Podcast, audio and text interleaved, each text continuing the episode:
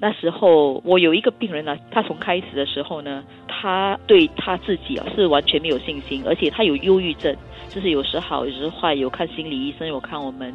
但是呢，有一次他打电话给我说，他觉得有自杀的念头，这样。当时呢，他也不想来医院呐。那当时我这个是很少做的事情。我去外面，我跟他在一个地方见面，然后呢，我们谈一些事情，叫他回来看医生，跟他们讲我们关心他，他就慢慢有回来看医生，回来看心理医生。过了一段时间呐，可能是说我们很 closely 的 follow up 他，常常打电话鼓励他，一直跟他谈。呃，而且他有吃药，就是说那个病症的药也是有看心理医生。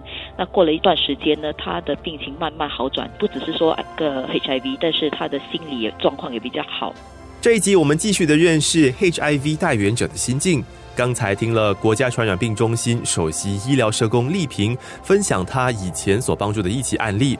其实大多数的 HIV 带源者也一样，除了得紧盯身体健康，心理健康也是需要很大的关怀。确诊之后，我的人生规律完全被打乱了。我开始必须死守一个秘密，因为在这个社会里，我无法在毫无后果的条件下勇敢的公开我的病情。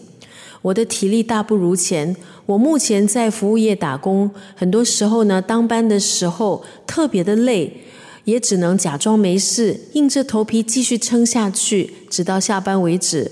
割伤流血的时候。也不可以掉以轻心，因为我真的不希望危害他人的健康。一时之间发生这么多不好的事情，我的精神真的是难以负荷。当时真的有想过，不如死了算了。可是想到身边还有真心爱我的人，我就打消这个念头，为他们坚持下去。匿名受访的受访者 B 在确诊之后呢，他的生活马上经历了颠覆性的改变，健康、婚姻、身份这一连串的打击，相信就连铁打的超人呢也没有办法以积极正面的心态来面对，更何况呢是有血有肉和你我没有两样的普通人。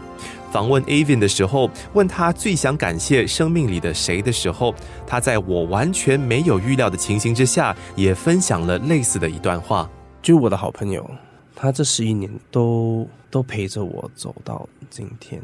在这十一年，他扮演的角色其实很多，辅导员呐，当我的妈妈啦，当我的好朋友啦，就看我跌跌撞撞了，又爬起来了。他也看我经历过很多个低潮，对我没有我的好朋友，我可能就不会活到今天。我可能在前几年，我有考虑过自杀。其实有很多很多带菌者也有考虑过自杀，因为他觉得没办法承受带菌者这个压力，让我死了会更容易。我不需要去跟亲友，我不需要跟。父母来解释，因为这是一个很丢脸的事情。庆幸的是，Avin 在艾滋病行动小组的工作，让他看到了不一样的希望。当我开始这份工的时候，往往他们都觉得身边没人。可是近几年，我有感觉到社会的改善。大致上，他们通常都会有朋友或者甚至是家人来陪他们去他们第一次受诊。或者是到我们的诊所来寻求一些资料，所以如果能跟多一个人讲，其实没这么糟糕，松一口气。可能我没有办法把病菌删除掉，可是它造成的困扰、造成的问题，在这世界总有一个人会有答案，至少都多一个人知道你有 HIV，其实对你的心态也会有改善。生活加热点。HIV 带源者的生命里，如果有一位可信的倾诉对象，便是好。那么，医疗社工丽萍接下来的分享，或许能帮你成为一个更好的支持者。就是我们不只是了解病症，我们必须了解病人他们的心态。每一个病人的心态是不一样的，他们的 social situation 也不一样。